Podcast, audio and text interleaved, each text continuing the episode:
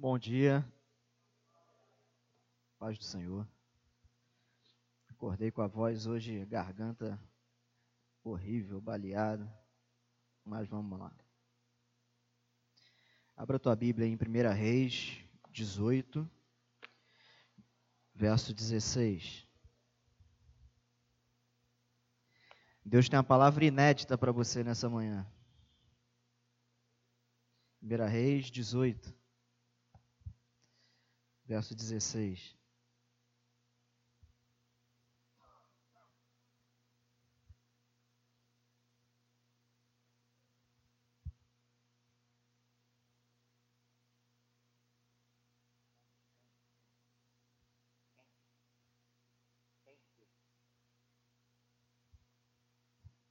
Te pedir para ficar de pé. Uma leitura um pouco longa. Preste atenção, não perca o foco aqui. Diz assim: Então Obadias foi encontrar-se com Acabe e lhe contou isso. E Acabe foi se encontrar com Elias. Quando Acabe viu Elias, disse-lhe: És tu, ó perturbador de Israel? Elias respondeu: Não sou eu que tenho perturbado Israel mas és tu e a família de teu pai, pois abandonastes os mandamentos do Senhor e seguiste os balaíns. Baalins, perdão. Agora ordena que se reúna a mim todo Israel no Monte Carmelo, como também os 450 profetas de Baal e os 400 profetas de Azerá, que comem na mesa de Jezabel. Então Acabe convocou todos os israelitas e reuniu os profetas no Monte Carmelo. Elias se aproximou de todo o povo e disse: Até quando titubeareis entre dois pensamentos? Se o Senhor é Deus, segui-o, mas se Baal é Deus, segui-o. O povo, porém, não lhe respondeu nada. Então Elias disse ao povo: Só eu restei dos profetas do Senhor, mas os profetas de Baal são quatrocentos e cinquenta homens. Tragam dois novilhos. Escolham eles um dos novilhos, dividam-no em pedaços e ponham sobre a lenha, mas não ateiem fogo. Eu prepararei outro novilho e o porei sobre a lenha e não atearei fogo. Então invocai o nome do vosso Deus e eu invocarei o nome do Senhor. O Deus que responder por meio do fogo, esse será Deus. E todo o povo respondeu: Está bem. Então Elias disse aos profetas de Baal: Escolhei para vós um dos novilhos e preparai o primeiro, porque sois muitos. Invocai o nome do vosso Deus, mas não deveis atear fogo ao sacrifício. Eles então pegaram o novilho que lhes havia sido entregue, prepararam e invocaram o nome, o nome do Baal. Desde a manhã até o meio-dia, dizendo: Ah, Baal, responde-nos. Porém, não houve voz, ninguém respondeu. Eles pulavam em volta do altar que havia feito. Ao meio-dia, Elias passou a zombar deles, dizendo: Clamai em altas vozes, porque ele é um Deus. Pode ser que esteja falando, ou que tenha alguma coisa a fazer, ou que esteja em alguma viagem, talvez esteja dormindo e precise que o acordem. E eles gritavam e, conforme o seu costume, se retalhavam com facas e lanças até escorrer sangue neles. Depois do meio-dia, eles profetizaram até a hora do sacrifício da tarde, mas não houve voz, ninguém respondeu, nem atendeu. Então Elias disse a todo o povo: Chegai-vos a mim. E todo o povo se chegou a ele. E Elias preparou o altar do Senhor que havia sido derrubado. Ele pegou doze pedras, conforme o número das tribos dos filhos de Jacó, ao qual viera a palavra do Senhor, dizendo: Israel será o teu nome. E com as pedras edificou o altar em nome do Senhor. Depois fez em redor do altar uma cova, onde se podia semear duas medidas de semente. Então armou a lenha dividiu o novilho em pedaços, colocou-o sobre a lenha e disse: Enchei de água quatro vasos e derramai-a sobre os sacrifícios e sobre a lenha. Disse ainda: Fazei-o pela segunda vez. E eles fizeram pela segunda vez. De novo disse: Fazei-o pela terceira vez. E eles fizeram a terceira vez. De maneira que a água corria ao redor do altar, e ele encheu de água também a cova. Quando chegou a hora do sacrifício da tarde, o profeta Elias se aproximou e clamou: Ó Senhor, Deus de Abraão, de Isaque e de Israel, seja manifestado hoje que tu és Deus em Israel e que eu sou teu servo e que tenho feito todas essas coisas conforme a tua palavra. Responde-me, ó Senhor, responde-me para que este povo reconheça que tu, ó Senhor, és Deus e que fizeste voltar o seu coração para ti. Então caiu o fogo do Senhor e consumiu o sacrifício, a lenha, as pedras e a terra, e ainda secou a água que estava na cova. Quando o povo viu isso, todos se prostraram com o rosto em terra e disseram: O Senhor é Deus, o Senhor é Deus. Feche os teus olhos, vamos orar. Senhor, pedimos a tua bênção nessa manhã. Pedimos que o Senhor seja conosco, pedimos que a tua palavra fale aos nossos corações. Que o teu Santo Espírito ilumine os nossos corações e mentes, Senhor, para entendermos a pregação da tua palavra, que não é a, a palavra do Leandro, é a palavra do Senhor Deus. Fala aos nossos corações e faça mudanças nessa manhã. Eu te peço em nome de Jesus. Amém. Pode se sentar.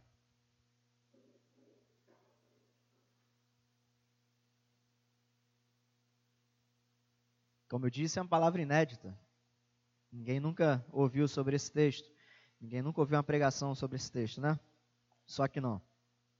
Elias era um profeta sem pedigree. A gente precisa começar falando da figura de Elias. Elias era um cara esquisito, um cara estranho.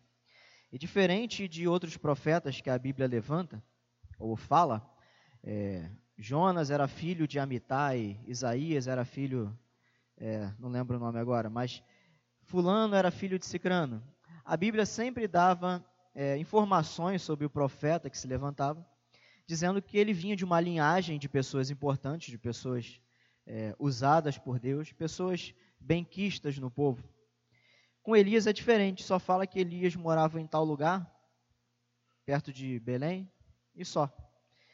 Elias é uma figura desconhecida, ele era um profeta sem pedigree. No entanto, todos nós sabemos que ele foi poderosamente usado por Deus. A gente precisa entender também que nesse momento o reino de Israel ele estava numa situação muito difícil.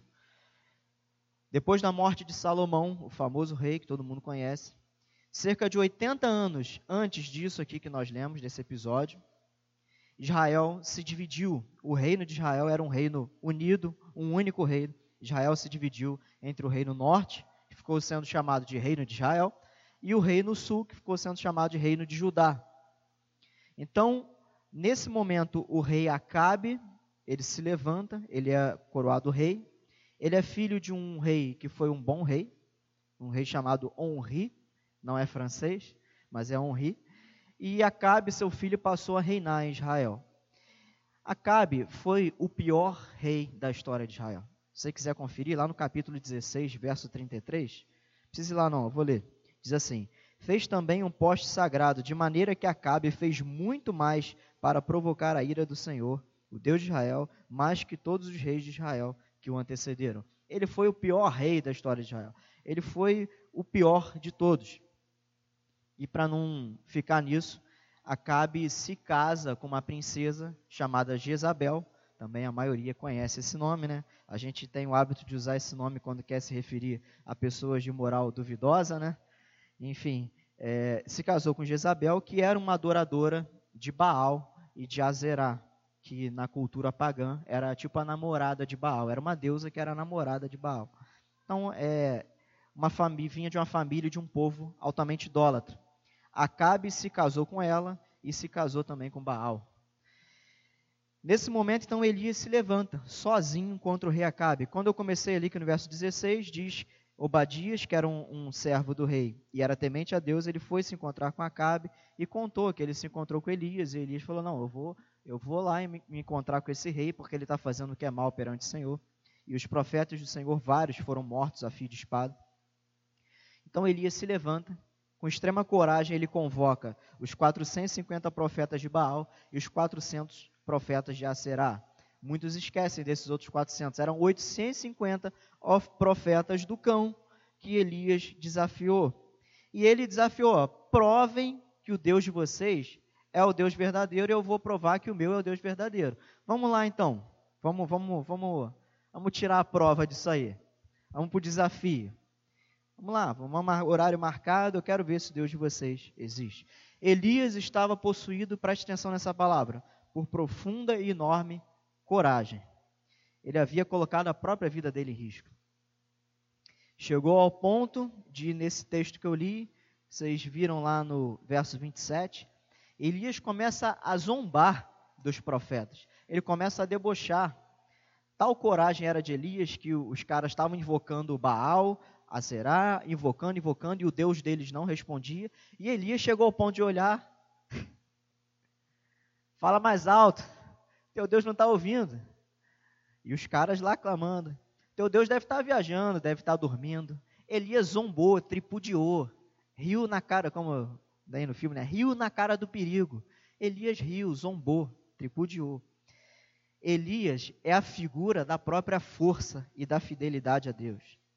Mas, mas, a história de Elias não se resume a esse momento de glória. Eu li esse texto só para ler esse episódio. O Elias forte, Elias brabo, fortaleza, fidelidade, coragem, zero de medo, ao ponto de zombar, um homem zombar de 850 homens. E alguém podia vir ali com a espada por trás dele, segurava Bastava três, quatro para segurar Elias. Não sei se Elias era bom no grappling, mas três, quatro ali segurou, já era, dava uma espadada, acabou Elias. Mas ele não, não pensou nisso. Ele não ficou com medo. Chegou um momento da história de Elias, e vocês sabem, e eu vou ler, que Elias se deparou com uma situação em que exigiria dele prejuízo. E aqui eu vou fazer a primeira pergunta reflexiva para você nessa manhã. Como nós nos posicionamos quando a nossa fé e fidelidade a Deus implica em prejuízo? Elias, apesar de todo poderoso, entre aspas, naquele momento, ele era humano. No capítulo 19, vemos um cenário totalmente avesso ao anterior. Vamos ler comigo aí, capítulo 19, verso 1 ao 9. Depois de Elias ter destruído o altar, Deus fez descer fogo, Elias é, perseguiu junto com ali com quem estava do lado dele ali, perseguiram e mataram os profetas do cão. Mas no verso 19 acontece o seguinte: Acabe, o rei, contou a Jezabel, a sua esposa, tudo quanto Elias havia feito e como matara pela espada todos os profetas. Então Jezabel mandou um mensageiro dizer a Elias: Olha, que os deuses me castiguem se até amanhã, a essa hora, eu não houver feito contigo o que você fez com a vida dos profetas. Quando Elias ouviu isso, fugiu para salvar a própria vida. Chegando a Berseba, que pertence a Judá, deixou ali seu servo. Mas ele entrou pelo deserto, caminho de um dia, sentou-se debaixo de um arbusto e pediu para si a morte, dizendo: Já basta, ó Senhor, Toma agora a minha vida, pois não sou melhor que meus pais. E, deita, e deitado debaixo do arbusto, dormiu. Então um anjo do Senhor tocou-lhe e disse: Levanta-te e come. Ele olhou e à sua cabeceira havia um pão assado nas brasas e uma vasilha de água. Tendo comido e bebido, voltou a se deitar. O anjo do Senhor veio pela segunda vez, tocou e lhe disse: Levanta e come, porque a viagem será muito longa. Ele se levantou, comeu e bebeu. Com a força desse alimento, caminhou quarenta dias e quarenta noites até Horebe, o monte de Deus. Ali entrou numa caverna onde passou a noite. Só até aí. A Bíblia é dotada de um realismo muito impressionante, porque é essa é uma das maiores provas de que esse livro aqui é a palavra de Deus. Porque se fosse um livro humano, ia relatar aqui, Elias fez descer fogo do céu, pum, acabou. Ia encerrar a história como Elias sendo o cara. Mas a Bíblia, ela é livro de realidade. Então ela fala, ó, Elias é humano. Então, esse mesmo cara que fez descer fogo do céu, que matou 850 profetas, ele, em um determinado momento, e um momento é, logo, a, logo a seguir, logo em seguida, Elias teve medo, pediu a morte a Deus e fugiu para um lugar muito longe. Só para você ter uma ideia, Aqui diz que ele fugiu para Berseba. Berseba, como diz o texto, ficava em Judá, ou seja, no Reino do Sul.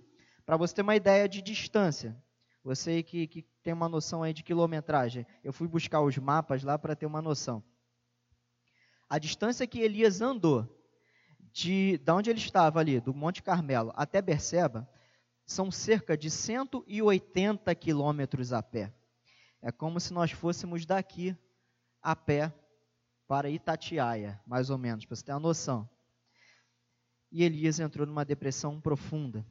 Isso também nos ensina que pessoas de Deus, gente de Deus, pessoas fortes e usadas por Deus, estão sujeitas a todo tipo de fragilidade. Elias pediu para morrer. Um anjo do Senhor serviu comida e água a ele, trouxe um pão quentinho, assado em brasas, uma vasilha de água. Mas o estado de depressão de Elias era tão grande que ele, o anjo toca nele. Acorda, Elias. Acorda, come e bebe. E Elias ali acorda, ele vê o anjo do Senhor, ele vê a comida que Deus trouxe para ele na, na pessoa, na instrumentalidade do anjo do Senhor. E ele come, bebe e volta a dormir. É impressionante. Quantas vezes você está num período de debilidade espiritual Deus te serve o alimento dele por meio dos seus anjos. E não sei se você se recorda, mas a palavra anjo significa mensageiro. Cada pessoa que sobe aqui, como o diácono Fontes orou, é um anjo do Senhor, é um mensageiro. Quantas vezes você se alimenta, mas volta a dormir? Nada muda, nada se aplica, ou com nada você se importa. Elias não estava se importando com nada ali. Ele foi servido por Deus, mas continuou num estado de sono. Quantas vezes você está num estado que você vem à igreja, você ouve a palavra, você se alimenta do alimento que Deus te dá, mas você ainda está num estado de sono. Você ainda está num estado de debilidade. Você ainda está num estado de fragilidade. Você está mal. Você está quebrado. Pessoas reais têm problemas reais. Todos nós sofremos de fragilidades, medo, depressão, enfermidade, frustração, decepções, raiva, amargura, algo não perdoado, inveja, vaidade, tentações sexuais. A Bíblia nos convida a lidarmos com essa realidade, rasgando os nossos corações, mostrando para Deus quem realmente somos. Quem nunca experimentou um momento de crise logo após uma grande vitória. É o caso de Elias. De repente você teve alguma, você pode lembrar de um momento de vitória, de uma vitória expressiva, de uma vitória gloriosa. No capítulo seguinte, pum, você toma uma paulada. É interessante que Deus não abandona Elias. Deus resolve cuidar de Elias. E o cuidado de Deus se manifesta na vida de Elias de uma forma muito especial. Olha só, Deus não confronta Elias falando assim: Bora, Elias, levanta aí, deixa de bobeira, vira homem. Para de fraqueza, rapaz. Deixa de bobeira. Tu é o profeta de Deus, tu é meu profeta. Você fez descer fogo do céu ali, acabou com 850. Deixa de bobeira, rapaz. Deus não faz isso. Deus não condena ou julga a fraqueza de Elias. O Salmo 103,14 diz o seguinte: Ele conhece a nossa estrutura, sabe que somos pó. Deus conhece a tua, a estrutura, Deus sabe o quão frágil você é. Em momentos de debilidade, de fraqueza, Deus não vem para te dar um, um puxão de orelha, aquele beliscão. Minha mãe tinha técnica de beliscão que era atômico. Era sucinto, tu nem via, só que pegava ali de um jeito que torcia ali, tu ia na lua e voltava. Deus não veio para te dar um tranco nesse momento teu de debilidade. Como eu vi um pastor falando, Deus não chega de sola. Deus tira a bola sem fazer falta. Deus é um gentleman. E olha como ele fala com Elias, a gente vai ler. Mas antes, tem aqui o texto ainda falando que pela segunda vez o anjo acordou Elias. De novo, Elias comeu, bebeu, voltou a dormir. E o anjo vem de novo. Igual quando você vai acordar teu filho lá. Filho, acorda. Minha mãe era meio. Meu pai puxava o lençol. Aí o anjo vem, Elias. Elias, meu filho, acorda, meu filho. Levanta, come, o caminho é longo. Dessa vez Elias levantou, obedeceu, comeu, bebeu, se alimentou. A Bíblia diz que por causa da força desse alimento, ele caminhou 40 dias e 40 noites até o Monte Horeb. Para quem não sabe, o Monte Horeb é o Monte Sinai, é um outro nome. Agora, eu também olhei o mapa, dali de Berseba, de onde ele estava ali, adentrando o deserto até o Monte Sinai, o Monte Horeb, dá cerca de 280 quilômetros a pé. É o mesmo que você ir e voltar para a volta redonda a pé. Só para você ter uma noção, para a gente se localizar. Só que nesse momento Elias entrou numa caverna e passou a noite. Então olha só, pensa aí na tua vida, quando você estava mal, quebrado, debilitado, frágil, ou se você não está assim, o anjo vem, o mensageiro vem e te serve o alimento. Você se alimenta, mas volta a dormir. Talvez numa outra situação, você vem e o anjo vem de novo e te alimenta de novo. Aí dessa vez você deu uma deu uma fortalecida na força desse alimento, você vai lá e caminha 40 dias e 40 noites. Mas aí a força desse alimento acaba, você ainda está cheio de coisa dentro de você, e você anda só 40 dias e 40 noites, você para e se esconde numa caverna. Preste atenção, qual é a caverna que você está preso? Conversando com o irmão, ele foi muito franco e falou assim para mim: Olha, com certeza tem, tem coisa em mim para ser melhorada e tal. Não acho que eu estou tão mal, mas tem coisa. Isso é verdade. Todos nós temos coisas a melhorar. Olha só, se você tivesse perfeito, você não estava aqui, Deus já tinha te levado. Se você tivesse alcançado a estatura de varão perfeito, como a palavra fala, se você tivesse chegado no final da tua carreira, como Paulo diz, completado a carreira, guardada a fé, você não estava aqui. Então, se a gente está aqui, todos nós, é porque nós temos coisas a melhorar. Nós temos coisas a serem corrigidas. Nós temos coisas a consertar. Qual é a caverna que você está preso? De repente, tem pessoas na igreja que estão numa caverna de debilidade e enfermidade espiritual profunda. De repente, outras pessoas não estão nesse estágio, mas têm situações ou áreas, coisas pontuais na sua vida, que é uma caverna fria e solitária. Muitas pessoas se desgastam, se aborrecem e se chateiam na caminhada cristã e procuram uma caverna para passarem uma noite fria, para viverem um momento de solidão, de frieza espiritual, de depressão.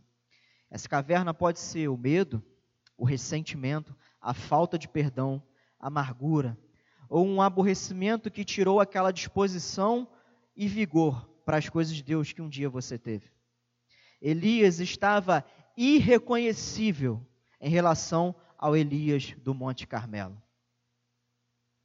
Se você olhar para dentro de você hoje e se comparar a quem você era um tempo atrás, talvez você pode ter o diagnóstico e ter honestidade de falar, caramba, eu estou irreconhecível. Esse que eu sou hoje não é aquele que eu era. Esse estado que eu estou hoje, eu nunca estive antes. Isso pode ser na tua vida como um todo, ou pode ser, como eu falei, numa situação numa área, caramba, olha como eu estou nessa área, eu estou irreconhecível. Irreconhecível. Elias o forte, Elias o fujão.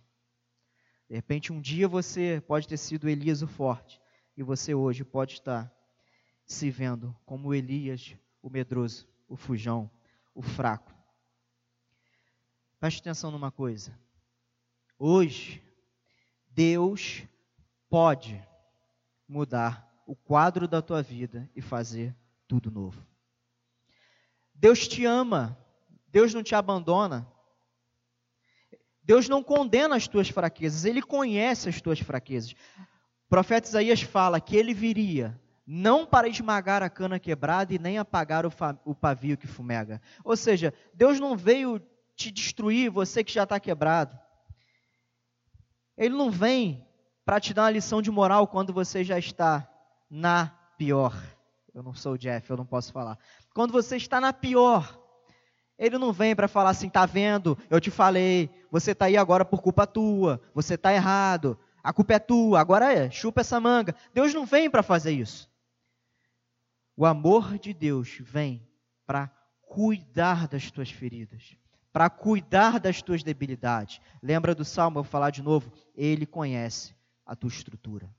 Ele sabe que se ele chegar duro tu não aguenta. Você quebra, você despedaça. Ele não veio quebrar a cana que já estava partida, terminar de quebrar. Ele não veio o pavio que fumega, lembra quando você a vela de aniversário que você sopra, ainda fica ali um aquela fagulhazinha, ela está quase apagando, mas ela ainda não está apagada. Se soprar, às vezes acende de novo. É a mesma coisa. Ele não veio ali, você ainda aceso, Deus veio. Ele não veio fazer isso. Mas, por outro lado, ele dá uma ordem. Deus fala com Elias, no verso 9. Eu parei na parte A, vamos ler a parte B. Então veio a palavra do Senhor, dizendo: Elias, que fazes aqui? Deus não sabia o que Elias estava fazendo ali? Deus sabia de tudo o que estava acontecendo no coração de Elias.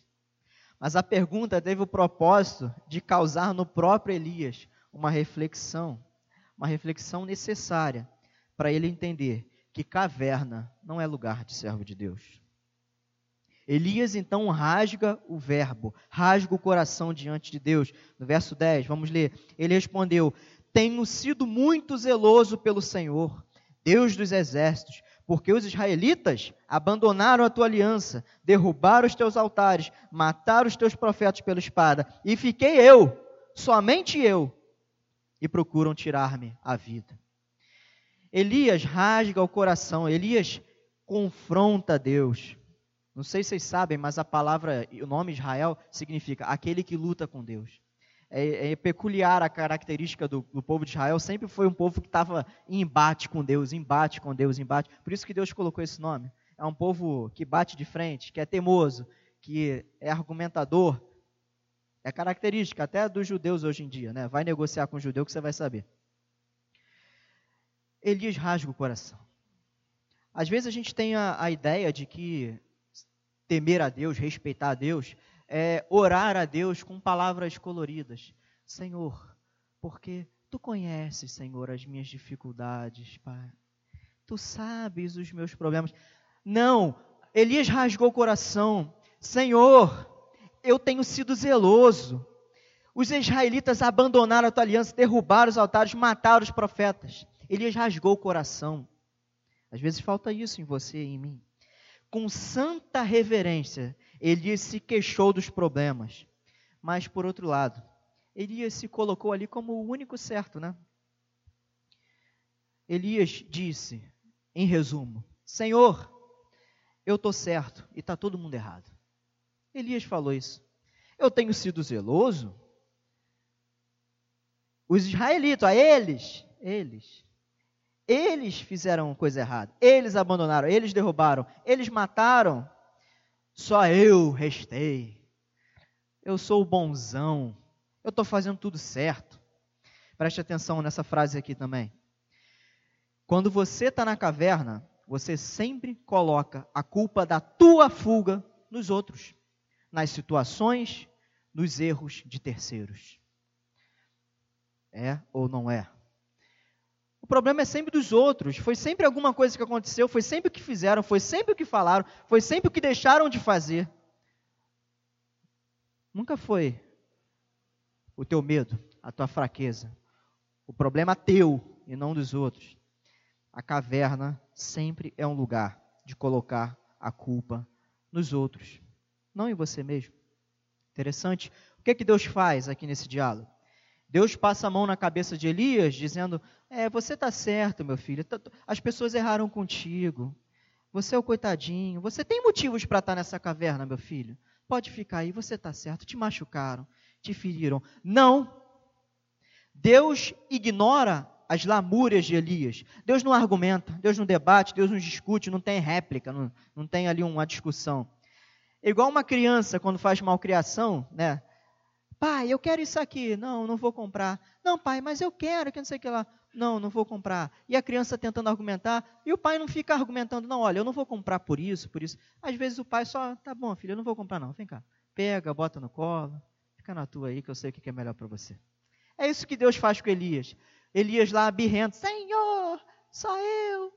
Mataram os teus profetas, Senhor. Destruiu o altar. E Deus vem, vem cá, meu filho, vem cá. Shhh, cala a boquinha, cá. O pai não argumenta. O pai só pega o filho no colo, dá um abraço, dá um beijo e dá uma ordem. Qual é a palavra de Deus? Verso 11. E Deus lhes disse o quê? Vem para fora. Sai da caverna. Vem para fora. Porque Deus ia se manifestar. Às vezes, o que precisamos nas nossas vidas é o toque da presença de Deus. Muitas vezes, as pessoas já ouviram as explicações, as pessoas já ouviram pregações, ouviram 3 milhões de pregações, ouviram 5 milhões de aconselhamentos pastorais. As pessoas já conhecem, já sabem, elas já sabem o que tem que fazer, ela tem consciência, o, o, o aparelho racional da pessoa está funcionando, ela entende que, que preto é preto e branco é branco.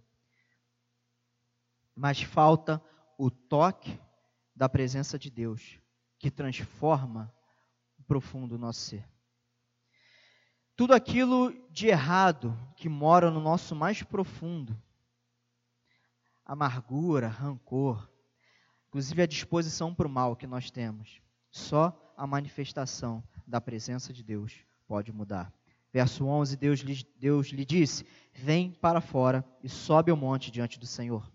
Nesse momento, Elias ainda não saiu da caverna. Então o Senhor passou e um grande e forte vento separava os montes e despedaçava penhascos diante do Senhor. Mas o Senhor não estava no vento. Depois do vento veio um terremoto, mas o Senhor não estava no terremoto. E depois do terremoto veio fogo, mas o Senhor não estava no fogo. Depois do fogo veio uma voz mansa e suave. E ao ouvi-la, Elias cobriu o rosto com a capa e saindo ficou à entrada da caverna. Só até aí. Essa parte nos ensina, esse texto, esse pedacinho, que profundas mudanças nem sempre ocorrem por causa de nossas grandes decisões, grandes iniciativas ou grandes atos de coragem.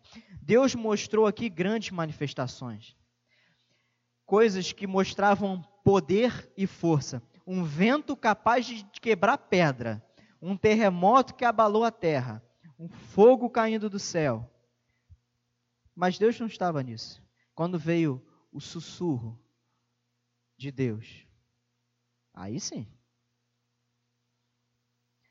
O poder que transforma as nossas vidas reside no calmo e suave sussurro da voz de Deus não é por fazer muitas coisas. Às vezes as pessoas têm situações na vida, não, eu vou, agora eu vou mudar isso aqui, ó. Agora, ó, o projeto esse aqui, ó. É, vou acordar tal hora, vou orar, vou fazer isso aqui, ó, vou abandonar isso aqui. Traça grandes metas, grandes propósitos. Determina ali grandes ações, grandes decisões. É hoje, eu vou parar com esse vício. É hoje, vou parar com isso aqui é hoje, eu vou mudar minha vida, é isso aqui. Pronto, eu já tenho informação, já sei o que eu tenho que fazer. E quantas dessas pessoas começam e param? Começam e largam. Começam e nada acontece, porque falta o toque da presença de Deus. Quando Elias ouviu o sussurro do Espírito do Senhor Deus, ele finalmente saiu da caverna. Ele cobriu o rosto, pois reconheceu a santidade do Senhor. A partir daí, depois de um breve diálogo, onde Elias de novo repete as mesmas queixas, Elias ainda estava machucado. Olha, ele saiu da caverna, mas ele, tipo assim, ele saiu da caverna e ah, agora eu sou uma nova pessoa, a memória apagou, eu não lembro de mais nada que aconteceu, meus problemas ficaram na caverna. Não, Elias é humano, ele saiu do problema, mas ele ainda estava ferido, ele ainda estava machucado, ele ainda lembrava das coisas que aconteceram. Deus dá uma direção e ele obedece. E Deus de novo não argumenta com Elias, Deus não recrimina, Deus releva. Elias foi tocado pela presença de Deus, pela voz de Deus, saiu da caverna, ainda estava ferido. Senhor, olha, verso 14. Tenho sido muito zeloso. Cara, dá vontade de rir. Deus dos exércitos, os israelitas abandonaram a tua aliança. Tipo assim, ó, que fique registrado, Senhor. Que, beleza, eu saí da caverna, mas olha, que fique registrado, que a culpa é deles. Elias ainda estava machucado. Ele é humano, como a gente. Deus releva. Deus de novo não responde, não argumenta. Deus é tolerante. No entanto, Elias saiu dali e nunca mais voltou a se esconder em cavernas. De novo. No verso 15, Deus diz: Vai, volta por onde vieste, para o deserto de Damasco. Esses dias eu li uma frase, alguém da igreja postou, eu não sei onde foi, mas eu li uma frase do C.S. Lewis, que diz assim: Se você está no caminho errado, voltar atrás significa progresso. Se você está no caminho errado, quando Deus manda você, vai e volta por onde vieste, você vai estar progredindo. Volte atrás. Pensa aí na tua vida. Pensa na tua caverna. Volte atrás até o ponto onde você pegou o caminho errado. Elias saiu do Carmelo, foi para Berseba, de Berseba foi para o Monte Sinai. Pensa, vê aí o teu rumo. Lembra do momento que você tomou um, um rumo que Deus não mandou você tomar? Volte. É como se Deus dissesse: Elias, o tempo de fraqueza acabou. Elias, o tempo de caverna acabou. Agora Vem um outro tempo, Elias. Vem um novo momento. Deixa para trás essa caverna. É isso que Deus quer dizer para você nessa manhã. Meu querido, sai da caverna. Ouça a voz de Deus.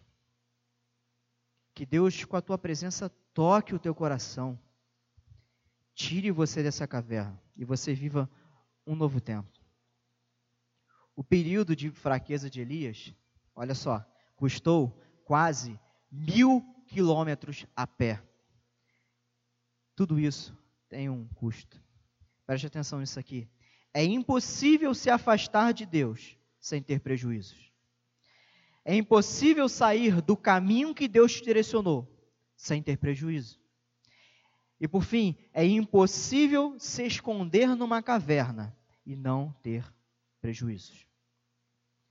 Se você está numa situação de caverna, se a tua vida como um todo, se a tua vida espiritual está numa caverna, se alguma área da tua vida, humana, emocional, enfim, ainda também que seja espiritual, está presa numa caverna, você está com sérios prejuízos. Nada tira você da caverna, a não ser a suave presença de Deus. Preste atenção no que eu vou falar. Feche teus olhos. Eu já vou encerrar. Pare de lutar. Desista do estresse. Largue o medo, largue a ansiedade. Deus está contigo, fique tranquilo. Deus esteve o tempo todo ao lado de Elias. O tempo todo. Ele te chama. Você acha que Deus te largou de mão? Você acha que o que Deus fez na tua vida um dia, ele não pode fazer de novo? Você acha que a graça de Deus acabou? Você acha que o poder de Deus diminuiu? Hein? Você acha? Só ouça.